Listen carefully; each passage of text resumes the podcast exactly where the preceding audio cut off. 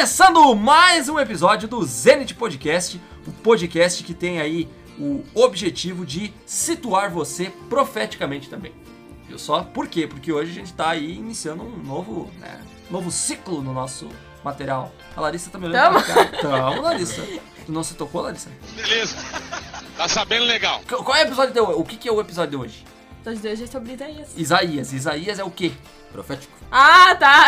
Nós tava nos. Nós tava no- nos poéticos, Sim. que é o amor da Larissa, né? Os poéticos, Gosto ela. muito. Bah, ela tava encantada com os poéticos ali. O, o- o livro ser. de Isaías, inclusive, é o principal dos livros proféticos que nós temos aí, inclusive é o maior deles, né? 66 capítulos foi. Gostava de falar isso aí. Foi osso nós, nós ler aí, mas, mas foi legal, eu gostei. Pra dar aquele oizinho pra vocês, então, meu nome é Rosales Freitas, você já me conhece, sabe aí que a gente tem é, a dura missão de tentar ajudar aí os, os meus companheiros, meus Nossa, quem vem diz que a gente é mau aluno. É, mais ou menos, mais ou menos. Não, é que é difícil você ser líder, não é uma tarefa fácil. Você vai ver isso na prática, Larissa. Não é uma tarefa fácil. Tem razão. Mas é uma, uma missão aí árdua, mas é gratificante de tentar ajudar aí os nossos queridos companheiros na classe de líder, nas classes agrupadas, né? E esses queridos companheiros, queridos pupilos, queridas tartarugas são o Christian Barbosa, Muito prazer estar aqui para gravar mais um livro maravilhoso, que é esse livro de Isaías. que, Acabou de falar que gosta mais ou menos. que com certeza vai ser muito útil para nossa vida e eu tô aqui enrolando porque tem que falar 10 segundos. a gente combinou com eles aí Ah, não, Cristian, essa era a minha abertura. Só falar. pra você entender, né? A gente combinou aí que eles têm que falar um pouquinho mais, porque senão dá só um oizinho não anima. A gente tem que vir na vibe. E pra mostrar que a gente tá na vibe, eu vou chamar ela, a rainha da. da, da- a melhor vibe do, dos podcasts, Larissa Maciel. Ah, mas aí tu quebra tudo, né? Parei contigo, hein? Oi, Oi, eu sou a Larissa. Ele me chama Oi, Larissa. E eu tenho que falar 10 segundos então. Oi de novo, tudo bom? Como é que vocês estão? E nós vamos falar sobre Isaías hoje. E é um prazer estar aqui novamente.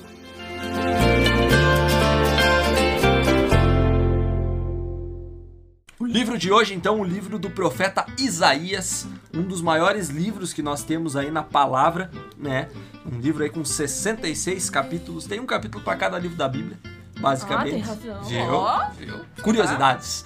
E é um livro que é cheio de pormenores, nós não estamos ainda habituados, é, pelo menos no, no ritmo de leitura que a gente tá fazendo, obviamente, né? Porque é claro, é óbvio que a gente já leu livros proféticos antes, mas é não nessa sequência que a gente está fazendo, da forma como nós temos estudado a palavra. E hoje nós entramos então aí no, no estudo dos livros dos profetas maiores, que a gente chama, né? E hoje é o primeiro dos livros, que é o livro de Isaías. E onde é que acontece aí o livro de Isaías? O que, que vocês me dizem? Acontece ali no- durante o reinaldo. O reinado. Não, onde? o Não Reinaldo? quando. O, o reinaldo, o reinaldo não. Durante o reinaldo do. Acontece ali durante o reinado de Uzias, Jotão, Acás e Ezequias. Muito bem. Mas a pergunta era onde, não quando. Nojenta. Não, em que contexto falei? Ah, tá. É, mas a questão é, se você não sabe quem são esses personagens, né, esses quatro reis que o Se você está mencionou, perdido como eu estava, volta lá no livro de. na- nos episódios de Segundo Reis, eu acho que conta a história desses quatro reis. Israel era o reino do norte, Judá era o reino do. Lembra, Larissa? Não, eu lembro, mas é porque eu sei se era muito rei. Eu... Mas esses quatro eram reis de É porque assim, Judá. ó, eu falei assim, se tu tá perdido como eu estava, eu ainda estou um pouco.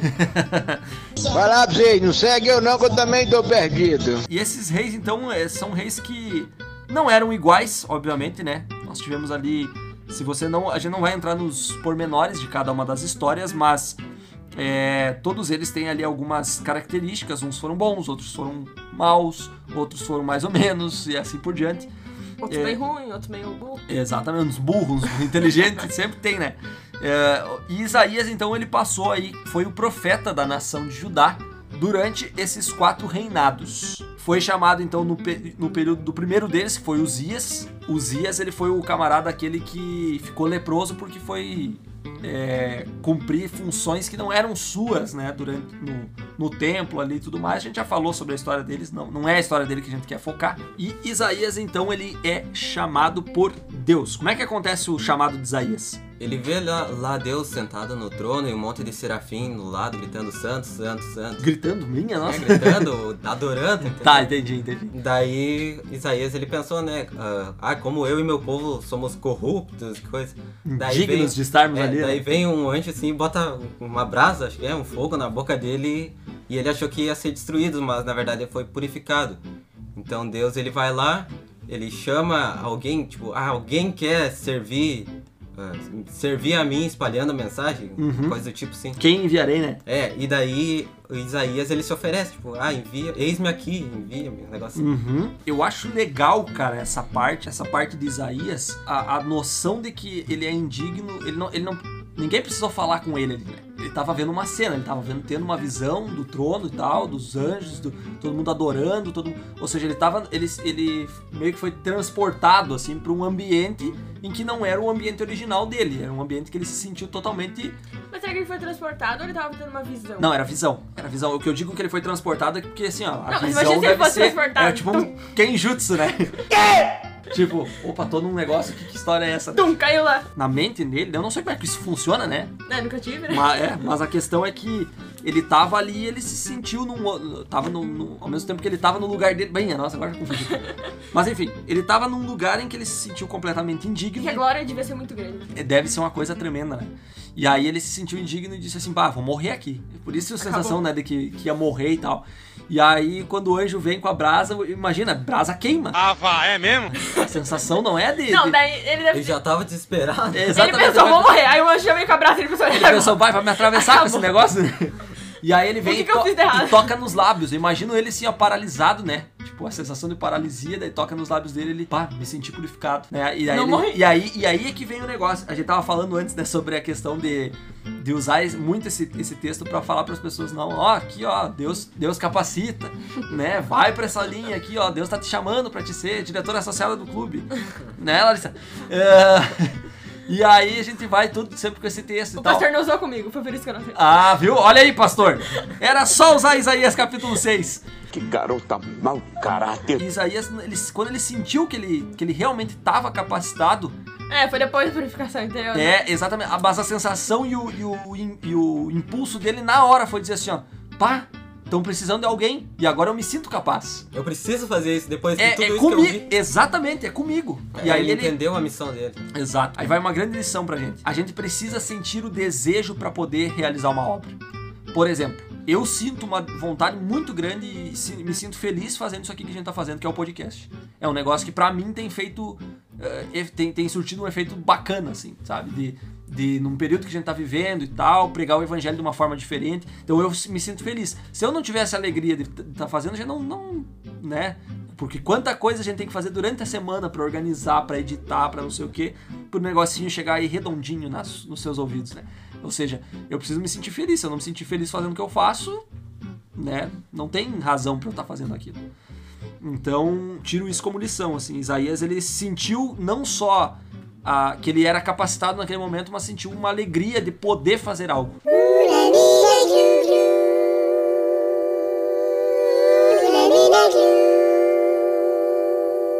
Mas e aí, pessoal? E aí Isaías então foi chamado, né? Mas para o que que ele foi chamado? Qual era a missão do profeta? Qual é a missão de um profeta e qual era a missão de Isaías? Acredito que a missão do, de Isaías era divertir o povo, né? Porque eles estavam muito em pecado, tava, Uhum. não tava boa situação. Além de falar, tipo, as coisas pro povo, ele podia mostrar também, provar. E também acho que ele queria avisar o que, que iria acontecer se eles continuassem do jeito que eles estavam. É, eu acho que a palavra que resume o, o- um profeta, assim, de modo geral, é exortação, né? O que, que é uma exortação? É você fazer um chamado pro povo ou pra uma pessoa, enfim, pra quem quer que seja, é, de que ela precisa tomar uma determinada atitude.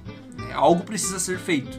É, tanto uma atitude espiritual, racional, como algo em obras. Ou seja, ela é uma, uma reforma assim completa. Só que, eu, num primeiro momento, eu, eu penso que talvez Isaías até se sentisse um pouquinho, né, estranho, assim. Poxa, mas eu tô, tô sendo chamado num período em que é, o rei não necessariamente precisa ser advertido, ou na verdade sempre precisa, mas não era o caso. Então o que, que vocês acham que foi a, a principal motivação do chamado de Isaías, assim? Quem que precisava ser advertido naquele momento? Povo?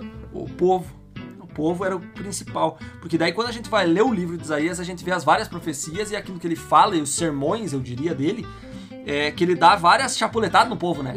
Vocês lembram aí algumas coisas de que o povo, eles eram... Estavam sendo acusados pelo profeta, digamos assim. Cara, eu lembro ali no começo que ele fala que Deus não queria mais. Eu fiquei um pouco chocada com essa parte. Que ele fala que Deus não ia mais ouvir as, as orações dele, que ele, não, que ele não queria mais ofertas e holocaustos, porque ele não ia escutar, porque o povo já tava, tava num nível assim que tudo que eles fizessem, assim, Deus não ia mais considerar. É, Deus ele chegou num ponto em que ele disse assim: olha, não adianta vocês orar mais, não adianta vocês me passar nada é, de, de oferta, de, de, enfim, de oração, porque eu não vou aceitar. O que, que leva Deus a rejeitar a oração e a adoração de um, de um povo? O povo rejeitava Deus, Deus rejeitava o povo. Nada mais justo. Meio que, meio que natural, né, que uma coisa assim acontecesse. E que Deus elimine todos vocês. Na verdade é bem isso, Christian. É, o povo ele rejeitou a Deus, né? Em, várias das suas atitudes, em vários dos seus pensamentos, a rejeição a Deus ela era algo é, concreto no, no povo naquele momento. Ele Po- chega a comparar a Sodoma e Gomorra, né? Ele fala, vocês estão Imagina. quase. Imagina, né? Vai, é complicado ser comparado com Sodoma e Gomorra. É, sinal que, é sinal que o troço desandou de uma forma surreal, né? Já tava bom. Diz que ia mudar ele pra melhor, não tava muito bom. Tava meio ruim também. Tava ruim. Agora parece que piorou. a gente viu as consequências dessa desobediência, dessa falta de, de, de se voltar para Deus no Reino do Norte, né, em Israel. Quando a gente vai lá olhar, por exemplo, toda a história que a gente já viu lá no livro dos reis e tudo mais, a gente vê que quando o reino é dividido e Israel opta por não adorar a Deus, a gente viu que só um rei foi bom, né, perante o Senhor. E aí a gente chega num momento que a gente olha Judá e Judá tá tendo todas as chances. Tem uns rei bom, tem uns rei ruim, tem uns. E daí o povo tá ali naquela, vou, não vou, vou, não vou. E aí chega um momento em que Deus É que diz assim, ah, não dá mais. Deve ser confuso também pro povo. Tipo, chega um, um rei, aí destrói todos os altares. Aí vem outro, reconstrói. E aí, se o cara não tiver uma mente forte, né? Tipo, se for um curto período de tempo ele continuar entre os- um rei e outro, se ele não tiver uma mente forte, ele fica meio perdido. Pergunta pra fazer pensar então, pra vocês me responderem aí. É, a minha espiritualidade, ela deve depender do, do meu líder? Não, mas essa é muito fácil mesmo. Faça outra mais difícil. Não, não deve. Não, o que eu quero dizer é que, tipo, não que deve depender, mas é porque quando você. Por isso que eu digo, se tu não tem uma mente forte, se tu não tá firme na tua. No teu, na tua escolha, na tua espiritualidade, por causa disso tu pode acabar sendo influenciado, entende? Por causa das pessoas que estão à tua Ah, volta. com É que certeza. tu tem, tu tem que crer na Bíblia, não no teu líder. Tu, tu tem que ter o estudo da Bíblia pra saber se tu pode levar pra tua vida aquilo que o teu líder tá falando. Mas ao mesmo tempo, um líder ele pode então nos fazer tropeçar. Acredito que sim. É, eu, eu, eu também acredito que sim, porque se não, do contrário, a gente não teria visto várias, várias situações aí, inclusive na, na própria palavra, né, de que líderes acabam levando nações inteiras à Sim, ruína. né? exatamente. O, o profeta, na verdade, eu vejo que ele, nesse momento, ele era chamado não só pelo povo, mas também pelo rei e pelo povo, né? Eram os dois ali que precisavam de exortações. Talvez nesse momento mais o, o povo, né? E também quando Isaías ele foi, ele aceitou o chamado, ele também aceitou se humilhar. Porque, Uhum. tipo, por exemplo, quando ele teve que andar meio nu lá por três anos, isso era uma coisa que é uma humilhação total, né? Cara, os profetas sofriam bastante. Mas é que deve ser muito difícil. Tu, no caso de Isaías, é um contra uma nação. Por mais que o rei tivesse. O primeiro rei, né? Tivesse do lado Uhum. dele. Mas. E, daí, tipo, imagina o, o hate, né? Que ele não devia estar sofrendo assim nas ruas. Pessoal, ninguém quer colaborar comigo, ninguém quer colaborar comigo, todo mundo é contra eu. Tava cancelado, né? Tava cancelado. O né? Isaías era cancelado pelo povo. Mas ele tinha Deus ao seu lado, né? Maior Só que, que, todo só mundo. que é interessante, porque assim, eu, eu vejo que talvez Isaías dos profetas, assim, não sei, a gente vai chegar nos outros ainda, né? Isaías talvez não tenha sido tão cancelado assim, porque as mensagens que ele trazia eh, eram bem equilibradas, parar pra analisar, né? Tinha mensagens de exortação, tinha mensagens de, de acontecimentos que viriam e tudo mais, mas ele dá muita profecia, e aí vem o tema central do livro de Isaías, né? Sobre salvação, sobre É, sobre esperança, né? um reino de paz, é exatamente esperança. É, então, assim, eu vejo que, que isso se- servia realmente pra acalentar o coração do povo. Então, se o povo visse isso como algo ruim, bom, o que, que o povo quer então, né? Pelo amor de Deus! Eu quero me incomodar. O cara vem com um negócio pra te dizer, falar o bem e tu vem com cinco pés na mão? Não. É, que se, não- se eles não reconhecessem que eles estavam no erro, né? Daí. É. Só que infelizmente o povo, e o povo, entenda-se, a gente também é assim, né? Ele- Eles. O povo é desgraçado, o povo é complicado, porque a gente. A gente já viu como é que é o povo. A gente rejeita. E aí, o povo que eu tô dizendo, né? O povo lá era assim, a gente hoje, pros nossos dias, é, acaba sendo da mesma, da mesma forma. Então a gente vê que há várias, várias questões ali, né, do povo que ele precisava ser advertido. A gente vê que o jejum deles não era a mesma coisa. E eu achei interessante isso, a parte do jejum, porque ali a Isaías vai falar assim que eles estavam jejuando, mas no dia do jejum cuidando dos seus próprios interesses. Ou seja, isso era uma simples. é, É jejuar por jejuar. era uma simples dieta, digamos assim, né? É, exatamente. Eles simplesmente ficavam em jejum e passavam fome de dia, mas não mudava nada. Ou Ou seja, podia ser uma rotina, algo do tipo. é, não tinha um propósito espiritual na, na atitude que eles tinham. Então isso acabava sendo em vão. É, que nem tu disse, tipo, é só passar fome. Ai, que burro, dá zero pra ele. Aí vinha a questão do sábado, que eles também guardavam de qualquer jeito, né? Não tinha mais uma. um, um- um sentido. A idolatria de vários deuses, e aí, e aí sim, aí eu vejo que a culpa é de. Muito disso vem dos, dos reis que, nó- que eles tinham ali, né? Porque Acás, principalmente, foi um rei que trouxe muita idolatria. É, inseriu ali muitos muitos falsos deuses e, e templos e não sei mais o que no meio do povo e isso acaba realmente é, dando a oportunidade que o povo precisava para se afastar de Deus, né? Então é complicado. Mas tudo isso é, acabou culminando no- na necessidade do profeta. Ele veio no tempo de Uzias é, e Deus conhece os tempos que, que virão. Né? Esse, essa é a, pa- melhor parte de todas é nós sabermos que nós servimos a um Deus que ele sabe o que vai acontecer no futuro. Então ele, ele por amor ao seu povo, ele prepara todas as coisas. Já tá preparado. Exato. Então ele enviou um profeta sabendo, olha, depois do Uzias vem o Jotão que tá tudo bem ainda, mas depois vem o Acas que vai arrebentar com tudo. Lá no período do Ezequias ele vai precisar muito de um apoio profético, né? Porque ele ia enfrentar a Síria.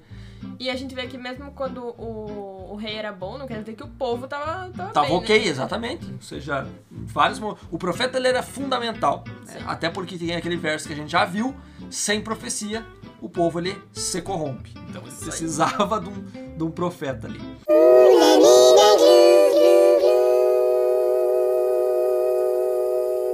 No período do rei Acaz, inclusive, surgem as primeiras profecias sobre aquele que é o centro, eu diria, de, não só de Isaías, mas de toda a Bíblia, que é Jesus. Jesus.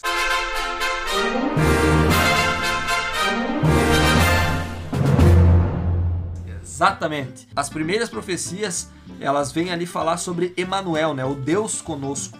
E ali tra- vai trazendo várias características que é, que é justamente aquilo que nós estávamos falando antes sobre a esperança, né? De como o povo, olha, vocês vão passar por poucas e boas aí, ou, ou- ou melhor, poucas ali. e ruins, né?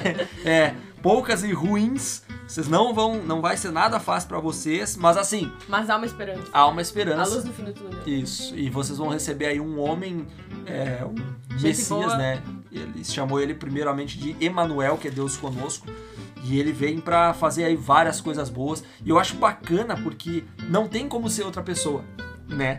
A gente poderia É que tu até faz o link automático. é, tu poderia até tentar forçar ali, associar com algum outro, alguma outra pessoa, algum outro ser, alguma coisa, mas não tem como, cara, porque ele vem falando exatamente sobre como que seriam as atitudes dele, né, desse, desse Emanuel, e mostrando que ele é, veio pra libertar o cativo, pra, enfim, várias características ali que você associa diretamente com Jesus. E essa profecia não é da, daqui dois, cinco anos, né? É Não, não, muito é- tempo depois que acontece. Exato. E, tipo, então, por ser tanto tempo assim depois, aquele povo muito provavelmente não ia ver o- a profecia se cumprir. Isso. Mas hoje a gente pode ver que ele foi um profeta verdadeiro e a profecia se cumpriu. Sim, exatamente. Exato. Várias, todas as profecias deles, né? Uhum. E as características é, são muito legais, porque ele vem falando assim, ó, é, e seu nome será conselheiro, né? Deus Pai, príncipe da paz. É, tudo isso, ah, quando eu, eu imagino, e a gente vê isso na real, na história de Jesus lá na frente, a gente vai ver isso com maior exatidão quando estudar os evangelhos, a gente vai ver que como que o pessoal esperava o Messias, né? Eles esperavam um líder político, um rei, alguém Guerreiro. que, um guerreiro, alguém que fosse realmente acabar com aquela opressão. Por quê? Porque assim como no É que eles imaginavam que ele fosse fazer de uma forma diferente, né? É, e daí mas- Deus veio, mas- Jesus mas- veio calminho. Mas aí que tá, por quê? No período que Isaías ele fez a profecia é, sobre o Messias, quem era o, quem era, quem era o opressor? Era a Síria? a Síria. Era tempo de guerra, né? Era tempo de guerra, era um tempo complicado. Aí passa todo o período, eles perdem a guerra, digamos assim, vem a Babilônia, e eles até acham assim, ah, tava errado de repente a profecia de Isaías, né? Não tava muito Não certo. era contra a Síria, Não era era contra a bem isso. Babilônia. É, não era contra isso, era é, exatamente, era contra a Babilônia. Aí passa o período da Babilônia, Não era contra a Babilônia. não era. E, inclusive Isaías ele vem fazer uma profecia lá sobre um outro rei que seria quem iria restaurar, digamos assim, né, a, a, a Israel. Que a gente já viu no livro de Esdras e Neemias que foi o rei Ciro. E era capaz até de algumas pessoas acreditarem que essa profe- essas profecias de Isaías se referiam a Ciro. Porque repare bem, Porque Ciro ele liberta o povo, ele vai lá, né, quando ele derrota a Babilônia ali, ele diz, olha, e Deus me enviou pra, pra restaurar vocês. Opa, talvez, esse, achamos. talvez aí seja o príncipe da paz. E aí, alguns podem ter acreditado que a profecia já tinha se cumprido com Ciro, outros ainda aguardando, de repente, o Messias que viria, mas ainda num período militar. E aí, lá no tempo de Jesus, quem é o opressor? Os romanos? Ah, tá. Os romanos. Roma era a nação que oprimia na- e era o maior opressor, né? Tanto que eles são considerados lá, a gente vai ver em Daniel, né? O dragão. E aí eles. Puxa vida, mas nós estamos num. Agora realmente, se a profecia não se cumpriu com Ciro, Se é pra vir, que vem agora. se não se cumpriu na Síria, não se cumpriu com Ciro, é, esse é o- essa é a nação que tá Essa é a oprimindo hora. mais. É. E aí quando Jesus surgiu, eles esperavam o quê? Puxa vida, é agora, é esse camarada aí que vai revolucionar, que vai trazer. Esse é o príncipe da paz, então ele vai, Vai ser um realmente exército, um vai vão- vai restabelecer o reino, né? Que imagina, naquela época lá Israel Será já não era mais achavam- reino, né? Será que eles achavam que Jesus ia ser rei? Claro, claro, o maior, muitos deles inclusive dos discípulos achavam que Jesus ia ser o rei, rei terreno que a gente diz, né? Não Sim, sim.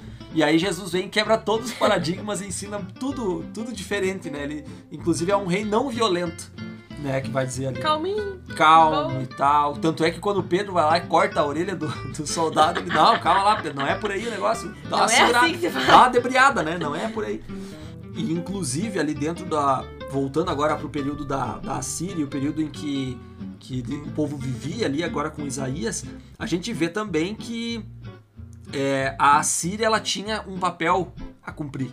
Não sei se vocês concordam comigo ou não, mas é, se o povo se afastou de Deus, Deus precisava de alguma maneira demonstrar para eles que eles estavam errados, certo? Sim, certo. E aí como é que ele ia fazer isso, né? De que, de que maneira? É, nesse caso foi com a Assíria, porque daí ele, só que a Assíria não entendeu esse propósito que eles tinham, né? Porque imagina, qualquer povo ali podia ser povo de Deus, e isso a gente vê no livro de Isaías de uma maneira bem direta que eu acho muito legal. É, quando ele vai, por exemplo, falar ali sobre. Bom, o próprio Ciro. Ciro não era do povo de Deus, era um rei pagão, digamos assim, de outra nação, era persa.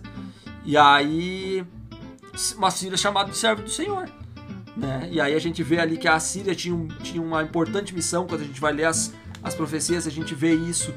O próprio Egito, lá no capítulo 19, tem uma profecia que é contra o Egito, mas que vai dizer, na verdade, assim, olha, é, chama o Egito de, de filhos meus, uma coisa assim. Lá no, no verso 22, por exemplo, é, o profeta vai falar assim, ferirá os egípcios, ferirá, mas os curará. Converter-se-ão ao Senhor e ele lhes atenderá as orações e os curará. Ou seja, Eu até marquei essa parte. isso, eu achei muito legal porque assim, Deus ele se preocupa não é só com, ele não é só o Deus de Israel. Ele é o, ele é o Deus, o Deus.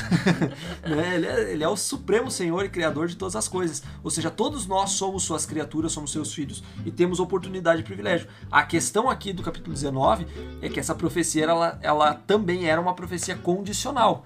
A gente não vê assim Egito se convertendo em massa, né? Dizendo, não, agora nós somos uma nação crist... uma nação que acredita em Deus e tal. É, provavelmente nas outras nações devia ter gente que acreditava em Deus. Sim, com certeza. Tanto é que Deus vai falar ali nas, nas outras profecias que ele promete reunir os remanescentes das outras nações, né? Tanto da Assíria, da Babilônia, da, ah, do Egito, da Etiópia. A questão é que Deus ele tem os seus remanescentes em todos os cantos e vai chegar um momento em que ele vai reunir todas, todo esse povo para que ele possa tê-los todos junto consigo. E isso é muito importante e muito bom a gente lembrar. Porque o nosso dever é ir atrás desse povo. E Israel não tinha feito essa, essa missão, né? Pode crer. Porque o objetivo deles, o propósito é que eles fossem uma lâmpada ali no meio das outras nações, né? Eles conseguissem iluminar, conseguissem é, levar a mensagem de Deus para as outras nações e dessa maneira. Então vai ser um exemplo. né? Exatamente, dessa maneira abranger, inclusive, quem são os filhos de Deus. Né? O- na verdade, eles agra... Ah, nós somos filhos de Deus, então tá bom, nós somos os filhos de Deus, os outros não. Então, ah, é meio que um egoísmo, né? Da parte. Quando, quando Jesus voltar, vai ter gente que a gente nem imagina que vai subir também Com pro céu. certeza. E esse pessoal do Egito pode ser que seja. Ah, com certeza. As três surpresas aquelas, né? De encontrar pessoas que a gente não achou que não iam estar lá, encontrar pessoas, não achar pessoas que nós tínhamos certeza de que iam estar lá. E a outra terceira surpresa é que nós vamos estar lá vendo tudo isso daí. Aí vai ser uma grande surpresa. Bem louco. Seguindo nas profecias aí que nós vemos que Isaías ele traz para o povo, traz para a nação, é, uma delas ele vai falar sobre o fim da morte. né? Na verdade, ele fala sobre o cântico do louvor pela misericórdia de Deus. E no meio disso tudo, ele vai lá e vai dizer que Deus vai chegar um momento que ele vai pôr fim à morte. E aí a gente vê que ele tá falando. Aí esses, esses são detalhes, eu diria, do livro de Isaías que a gente percebe que ele não tá falando só de um reino terreno. Né? Porque se existisse uma nação que Fosse conseguisse, imortal. é, que conseguisse pôr fim na morte, meus amigos, a coisa ia ser complicada. É que a gente trata a morte como um fim. Como é que é? Exato. O fim da morte. É, como é que vai dar fim no fim, né? É. Bugou a cabeça da, da galera lá. Eu não entendi o que ele falou. Eu acho legal ali o verso 8 que ele diz: Tragará a morte para sempre. E assim enxugará o Senhor Deus as lágrimas de todos os rostos e tirará de toda a terra o opróbrio do seu povo. Ou, ou seja, é, esse, esse verso ele me remete muito ao Apocalipse quando João vai escrever assim: Olha, ele enxugará dos olhos toda lágrima. né? E a morte não terá mais, não existirá mais, não haverá luto, nem pranto, nem dor, porque as primeiras coisas passaram. Ou seja, é, vai chegar um momento em que a dor pela perda ela não existirá mais. Né? E a morte, ela que vai, vai ter o fim, como o Christian falou, né? Com relação a esse fim da morte aí, nós temos ma- a participação, mais uma vez, aí do, do nosso querido amigo Cauã, que mandou uma mensagenzinha pra gente, a gente vai escutar agora.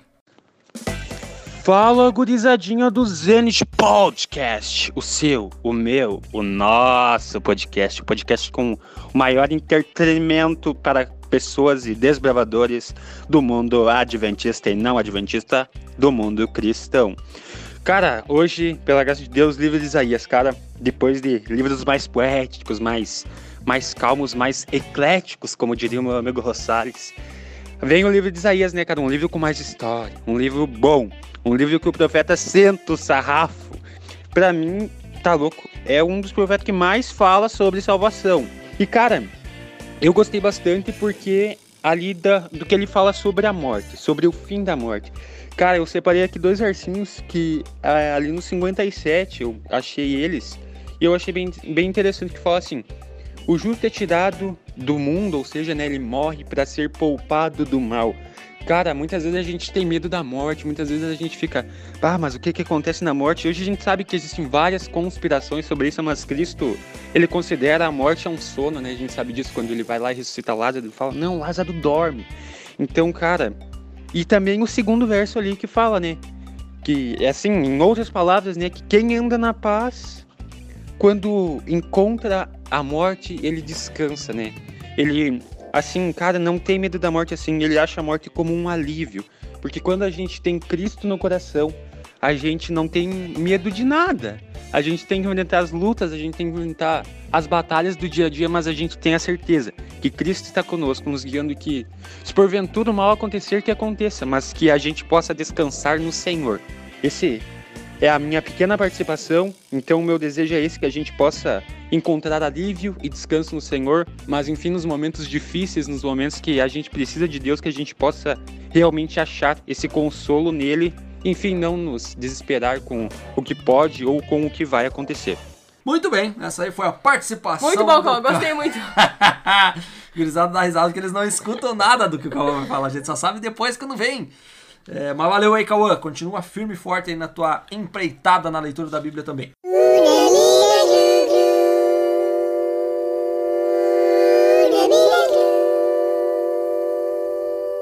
Logo em seguida, ali no capítulo 28, nós temos uma parábola que Isaías conta. Ele já contou uma outra anteriormente que a gente acabou não, não mencionando, que foi a parábola da vinha, né? Quando ele fala sobre o comportamento de Israel, de Judá no caso, que ele vem falando ali que, olha, foi plantada uma vinha, foi preparado tudo e a vinha não, não veio, né? Não, não rendeu. E aí, o que, que você faz com um troço desse? É mais ou menos, era uma, um paralelo que ele fez aí com o, com o povo. E agora ele faz mais um paralelo, e é um paralelo bacana porque é mais ou menos aquilo que ele consegue é, ilustrar com, com- no contexto que o povo vivia ali, né? Naquela época. Ele conta a parábola do- de um lavrador e é uma parábola tão simples que me lembra, inclusive, a forma como Jesus contava as parábolas dele, né? Ele fala que o lavrador ele vai plantar, ah, vai regar, né? Vai plantar, vai regar, vai arar a terra. E ele vai escolher um lugar certo, ele vai escolher a melhor semente. Então ele não vai fazer de qualquer jeito. Deixar os, os silos preparados para receber o material depois. Exato, ele né? vai fazer uma preparação, ele vai. Não existe uma pessoa que larga uma semente num dia e vai lá e quer pegar no outro e no outro só quer pegar de novo, mas não botou. pla-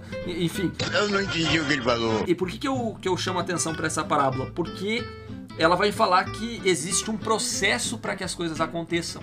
Né? Tempo E- para tudo. Ah, mais ó, voltando lá para Eclesiastes, né? tem tempo de todas as coisas. E esse processo para que as coisas aconteçam me chama atenção, porque exatamente ah, a gente vê isso no clube, por exemplo, ninguém sai, uma criança de 10 anos não sai lá fazendo classe de líder. Ah, vá, é mesmo? Vocês passaram por um processo para até chegar aqui, em que aprenderam nas várias classes por quais, pelas quais vocês passaram, nos anos em que vocês foram desbravadores aí, nos campuris que participaram e tudo mais, uma série de atividades que preparou vocês para esse momento. Eu da- acho que ele também queria falar sobre profecias, quem sabe? Que ele tava dando profecia pra isso. Ele tava falando naquele momento, mas que ia acontecer no tempo certo. Então, aí é que eu ia entrar, que essa, essa parábola ela vem justamente como uma prévia das profecias do reino que viria. Porque ele, ele já deu umas pinceladas ali sobre o Emanuel, né, o Deus conosco, sobre várias outras questões que aconteceriam e tudo mais, mas ele vem falando ali na sequência dessa parábola sobre um reino vindouro de paz. E, e aí a gente mais uma vez remete lá, né, ao, reino que excede todo o entendimento, que é o reino, do, o reino dos céus, que somente em Cristo nós conseguiríamos encontrá-lo. Lá no capítulo 35, por exemplo, ele vai falar sobre a felicidade na Sião futura, que ele vai falando assim, olha, sejam fortes, né? A vingança nunca é plena.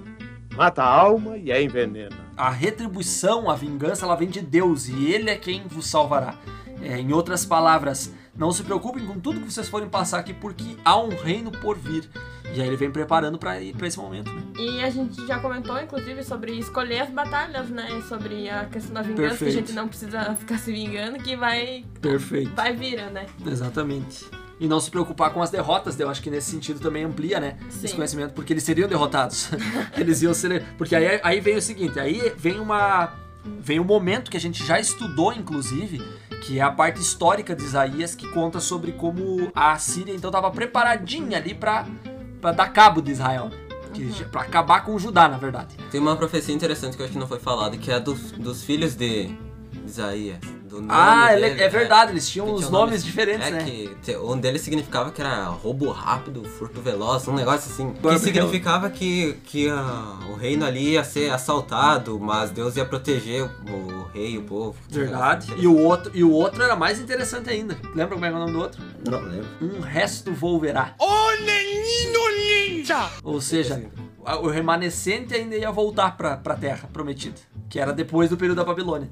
Então isso é muito legal, realmente, assim, ó. Pois é, né? Tu- tu- tu agora tu veio, Christian. Eu acho muito legal que eles tinham um significado mais profundo pro nome Mas deles. eu não sei se era. o- Aí que tá, não sei se era o significado ou se o nome era exatamente assim.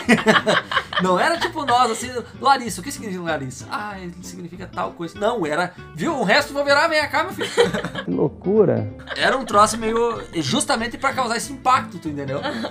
É, Ah, mas que triste, pra ti- e, e aí vem um detalhe sobre um profeta, sobre os profetas que a gente pode voltar, né? Que é exatamente isso. Os profetas, a vida inteira É, deles ia era, falar. era um É a ministério. vida centrada naquilo. Exato, não era uma coisa assim, tipo, ó. Ah, de segunda, segunda Isso aí. Não, não acaba ali, entende? Tem mais. Aham. É tudo. É, meu, meu, meu horário de expediente é das, das 8 ao meio-dia, da, da 1 e meia às 6, né? Não existe isso, não, Não, era. eu sou profeta integral. aqui. É, exatamente. A vida deles era isso. Os filhos nasciam com nomes proféticos, a- as palavras que eles faziam, a forma como eles se vestiam, como o Christian lembrou antes, né? Tudo isso, ou não se vestiam no caso, ah, tudo isso remetia ao ministério que eles, a, a obra que eles tinham de tamanha importância para alertar o povo e para exortar o povo naquele momento. E aí a gente vê que é, vem a Assíria, né? Chega um momento histórico ali que a gente tava comentando. Vem a Assíria e eles é, se colocam ali. Olha, nós vamos, nós vamos arrebentar com vocês aí, com o reino de Judá. E aí eles mandam um camarada que, ah, gente boníssima, né? Um cara, cara muito gente boa, assim, que era o Rabzaké. Outro, Um nomezinho bem bom. outro xingamento, né? E aí ele, o Rabzaké manda, uma- chega lá, ele é o mensageiro, ele chega e diz assim, olha, se entreguem antes que seja tarde demais. Sabe o que falta em você, rapaz? Humildade. Esse deusinho de vocês aí. É, e aí, aí é o que é o erro É dele. o que pega, Por quê? né? Porque o que, que acontece? A Assíria tinha um papel importante a cumprir, que era ah, educar, digamos assim. É que eles não foram avisados. Judá. É. Não, não, sabe que eu acho que até tinham sido, né? Porque Isaías teve profecia ali pra Síria, pelo que eu me lembre. E, só que eles não. Pegaram, né? Não. É, eu acho que eles não pegaram, tipo, a essência do que era pra fazer. Não, só- não sabiam. E aí eles se acharam superiores, e aí o Rabzaké vem dizendo assim: Não, o Deus de vocês é um miserável, não sei o quê. Esse Deus não vai livrar vocês. É um deusinho fajuto, nem todos os outros que a gente já derrotou. O Deus da Síria, sim, esse é o cara. Esse é o cara. E aí é que acontece todo o. Todo o problema, porque daí o, o Ezequias era o rei nessa época, né? Já tinha passado o período do Acasa ali, que foi um período complicado. Vem o período de Ezequias, e Ezequias ele era um camarada preocupado porque ele vai até Isaías, o profeta, e ele se demonstra sua preocupação, né?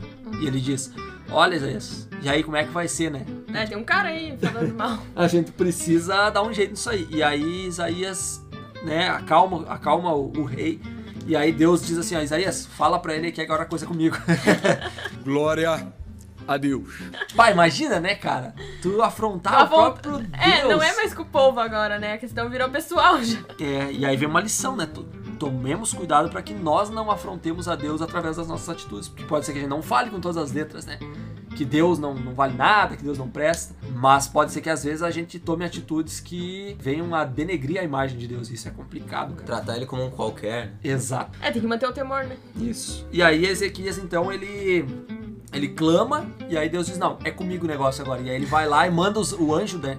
Não sei Aham. se é um anjo ou Acho os são anjos. mais, é mais um. E daí do dia pra noite acabou. Acabou a Síria, né? Só ficou os corpinhos lá. Isso aí. E aí eles se apavoram e dão no pé, né? Acabam fugindo daí. É, o rei foge e depois é morto, não. Depois ele é morto pelos próprios filhos, se eu não me engano. Isso, os filhos apunhalam. né? E isso, apunhalam ele e. Ah, acontece uma série de coisas. E se eu não me engano, daí os filhos acho que até se voltam contra, contra Judá, contra Jerusalém e tal. E, outra, e, um detalhe importante, a Síria já tinha tomado várias cidades, né? Várias cidades de Judá. Faltava ali Jerusalém, que era a capital. E, ou seja, faltava pouco para eles conquistar Judá. Só que daí, com toda aquele. com toda a audácia do Rabzaké, a coisa. Ah, aí a coisa da gringola.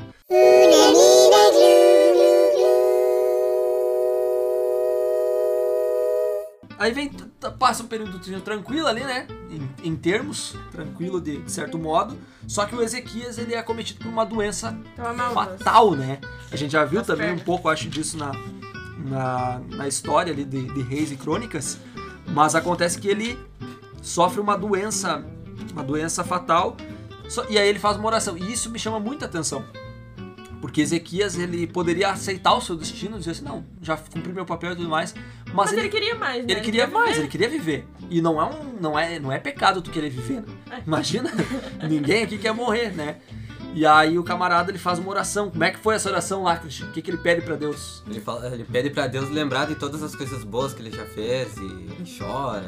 Aí vem uma- um questionamento, né? Será que as nossas ações, elas têm ali, a gente ganha pontos com Deus? Será por que a É, eu gente faz? pensando, será- não é meio pretencioso tu falar, ah, lembra do que eu fiz. E o que, que vocês acham? Depende do coração dele, ele não falou, tipo, porque, ah, eu tô fazendo Porque ele uma se coisa achava. errada e antes eu fiz umas coisas. Não. Ah, ele diz ali, olha, o verso 3. E disse: Lembra-te, Senhor, peço-te, de que andei diante de ti com fidelidade. Aí é que tá. Eu vou continuar colaborando. Andei com fidelidade, com inteireza de coração, ou seja, não era em partes, eu era todo teu, e fiz o que era reto aos teus olhos, e chorou muitíssimo, ou seja, ele se entregou de verdade. Quem sabe ele esteja falando, ah, lembra do que eu fiz, porque eu ainda posso fazer mais e posso continuar fazendo. Na verdade, eu acho que não era por obra, sabe? Aí que tá, por isso que eu chamei a atenção pro verso 3. Ele disse: Eu fui fiel e com interesse de coração, ou seja, lembra da minha fidelidade, não dos meus atos em si, porque eu fui grande, porque isso, porque aquilo. Tanto é que ele não foi grande, né? Ele era um miserável, coitado. Imagina, era um rei que tava perdendo o reino, só tinha a capital.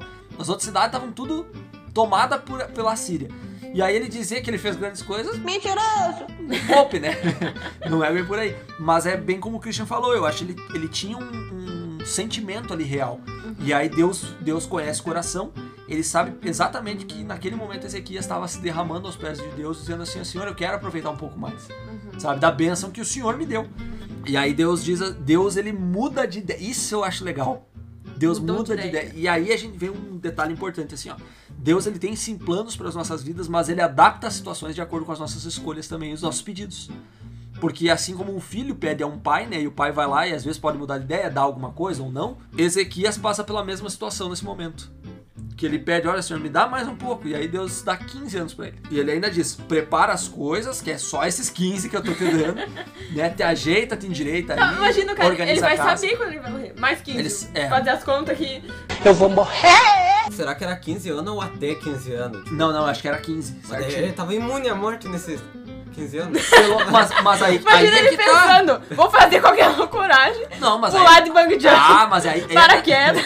É, aí, aí tudo bem. Mas assim, ó, por exemplo, aí que tá, ele, ele deveria saber já, olha, esses 15 anos que eu tenho, se Deus me prometeu, Deus vai cumprir. Não, mas assim, ó, mas eu acho- não é não. tentar Deus, né? É, Vamos- Ó, exatamente. vamos, aí agora, agora veio uma, Porque um assim, ó, negócio. se ele mudou de ideia uma vez, ele pode mudar de ideia outra vez? Exatamente. Eu acho que ele tinha isso na cabeça dele, dizendo assim, tá, Deus mudou de ideia, mas não vou tentar Não vou Deus. fazer uma loucuragem. Porque senão eu tô tentando a Deus, tô dizendo assim, não, o Senhor me prometeu, eu vou lá, vou me colocar em risco. Não funciona assim o negócio, tu entendeu? Então assim, tu tem que tomar a tua, fazer a tua parte também para que, porque Deus, assim como ele mudou de ideia nessa situação ali, ele pode ter prometido, mas você pode quebrar a, a- a aliança que Deus fez contigo, né? Porque Deus não quebra. Deus diz assim, ó, se tu continuar com interesse de coração, se tu continuar sendo meu, sendo reto e tudo mais, Aí sim, eu vou te dar, vou te dar as bênçãos que tu precisa, mas se tu mudar de ideia no meio do caminho, aí eu não tenho como continuar te abençoando, né? Né? Então, aí vai um- uma lição bem importante pra gente. Mas a questão é que Ezequias, sim, ele, ele continua reinando e tudo mais, comete um grande erro, porque ele vai É, não, receber... aquele pelo- Esse aí nós já comentamos, né? Mas é a questão quando ele recebe os embaixadores da Babilônia lá, Meus amiguinhos, vou te mostrar tudo que eu nem era falar. menina, não mo- mostra tudo que, enfim. Mas ao mesmo tempo, e aí é por isso que eu gosto de Isaías, ele é um profeta que ele não dá uma, uma paulada sem dar uma soprada. né? Obrigado, amigo. Você é um amigo. E, e lá no 45 ele vai falar sobre o Ciro, que é o libertador de Israel, que vai libertar da Babilônia, né? Ah, vai falar sobre a queda dos ídolos da Babilônia. Eu achei muito interessante também, porque dá pra fazer um paralelo com a queda da Babilônia espiritual nos dias de hoje. Né? Ele fala lá que a, que a Babilônia não vai subsistir, né? Então, assim, todos esses detalhes que Isaías vem falando, ele eh, são detalhes de esperança pro povo. Ele vamos dizer assim, o povo vai sofrer, mas tem esperança, tem, não é o fim. E ao mesmo tempo, eu acho interessante que ele fala sobre essa esperança até mais uma vez entrando muito na questão do Messias. Só que ele, inclusive, ele fala, olha, a maior esperança, além dessa esperança da libertação lá de Ciro, vai vir quando vier o Messias. Só que infelizmente ele já dá a letra, ele diz assim, ó, é, vai ser rejeitado pelos homens, não vai ser um camarada que vai ter atrativos, né? Porque vai ser um cara humilde e tudo mais. É, E- ele já deixou bem claro como é que ele ia ser e mesmo assim Isso. se iludiram e. E esse que vocês tanto rejeitam por ser tão humilde é exatamente quem vocês mais deveriam agradecer, porque é a maior esperança que vocês possam ter, que é a libertação de todo o mal e é o príncipe da paz que eu tinha mencionado anteriormente. Então é, é lamentável, assim, né, que, que o povo tenha se enganado tanto nesse ponto, mas eu também traço para ela assim, será que nós, como nós aguardaremos Jesus, né? A gente hoje vive num, num período em que a gente aguarda o retorno de Jesus, em toda a sua glória, em to- toda a sua majestade, como o rei do universo, para realmente estabelecer esse reino de paz, né, que a gente tanto espera. E naquela época que eles esperavam um rei que viria para estabelecer um reino diferente, né? É, não, dá pra entender assim, por que, que eles esperavam, de que Exato. forma. É, tem vários tem várias razões para isso, mano. Claro que nada justifica, mas tem várias razões.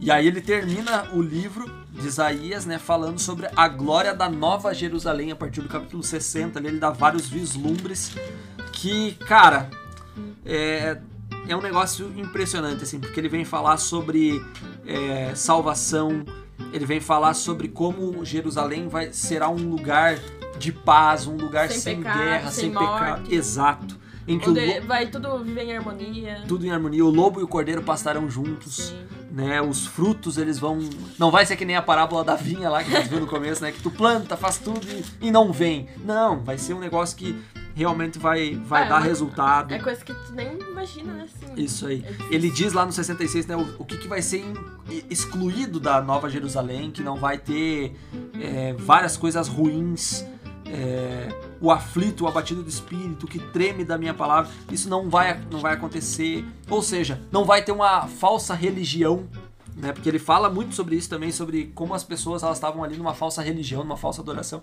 Então nada disso vai acontecer, todos vão viver em harmonia. E a gente sabe que um reino humanamente é humanamente impossível um reino assim aqui na Terra e que isso só pode estar se referindo à, à grande Sião que virá, a nova Jerusalém, que Cristo está preparando para nós e vai trazer quando voltar, ou melhor, vai nos buscar e vai levar para esse lugar tão maravilhoso e, enfim, vai estabelecer um reino realmente de, de verdadeira paz.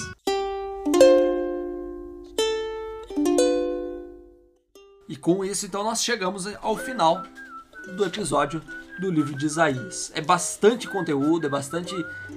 É difícil a gente chegar e fazer um resumo né, de Isaías, porque tem muita É coisa. porque são vários assuntos. Cada, e cada capítulo a gente pode fazer uma meditação. Porque Sim, é se tu parar pra pensar, porque daí ele vai e volta no- no- na, na questão da, da Nova Jerusalém, vai e volta na salvação. Ele né? fala em vários momentos do Messias. fala sobre Jesus em vários aspectos, daí ele, um pouco ele para, daí um pouco ele entra numa profecia contra um reino, volta pra Jesus. E, ou seja, tem muita coisa, né? E é difícil, mas é um livro lindo. Eu gostei muito, tem muito verso legal assim pra marcar, pra você fazer uma as anotações, pra você tirar lições, inclusive lições das quais nós tiraremos algumas agora, né? Começando pela Larissa. Larissa, que grande lição aí tu pode tirar do livro de Isaías? É, eu queria tirar a lição que é confiar em Deus, porque só Ele pode nos salvar. É bem simples, mas eu acho que vai direto ao ponto. Perfeito. Christian. Então tá, né? Nesse episódio eu não tive minha pesquisa, mas agora eu tive. Como assim? Eu não, acharam que eu não tinha pesquisado nada até agora, mas agora eu pesquisei. Agora ele vem. Ali No quando, tempo todo que ele ficou estranho, tava pesquisando. quando, quando Isaías vê ali Deus no trono e vê vários serafins ao redor de Deus ali, os serafins, eles são anjos de seis asas, duas tampam o rosto, duas tampam os pés e as outras duas é pra voar. Daí eu fui pesquisar, né, por que, que eles tampam o rosto e o pé. E daí o que eu achei é que eles se sentiam indignos de, de estar na presença de Deus por ele ser tão poderoso e por isso eles não queriam olhar para Deus, eles tampavam o rosto e eles tampavam os pés em sinal de reverência. Isso nos mostra assim o quanto o quão reverentes a gente deve ser perto de, de Deus, porque se até os anjos, que são seres puros assim, eles têm essa reverência enorme, até maior que a nossa indigno, né? até maior que a nossa, então a gente teria que ser muito mais reverente do que a gente é. Uhum. E a gente também tem que aprender que a presença de Deus ela não, não é algo comum. Então, se às vezes a gente não estiver sentindo a presença de Deus, a gente pode ser que a gente esteja tratando ele de uma maneira errada. E a gente nunca pode perder a admiração por, por Deus. Nunca pode se sentir tão à vontade a ponto de perder essa admiração. Muito bem. E pra mim, Isaías, o que ele me ensinou de mais precioso, assim, eu diria, nessa, nessa leitura que nós fizemos agora, né? É, é que por mais que a gente tenha uma importante missão, assim como Israel tinha naquela época de ser luz no meio das nações onde eles estavam inseridos, né, de mostrar o Deus a que eles serviam, em alguns momentos sendo necessário fazer uma exortação por mudança, como Isaías fez para o povo, né, e como todas as nações ao redor precisavam, é, nenhuma dessas exortações ela pode passar sem que haja também uma mensagem final de esperança. Isaías ensinou muito isso, mostrando que todas as mensagens que ele dava, ele dava também esperança, dava condições para que o povo encontrasse salvação no Deus verdadeiro.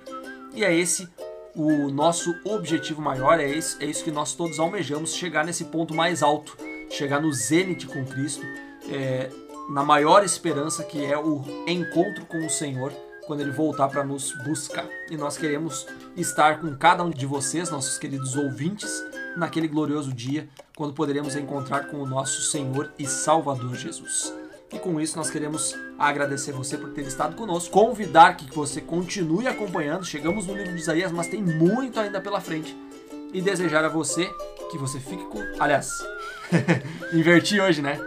mandar a você um grande abraço e desejar que você fique com Deus. Tchau!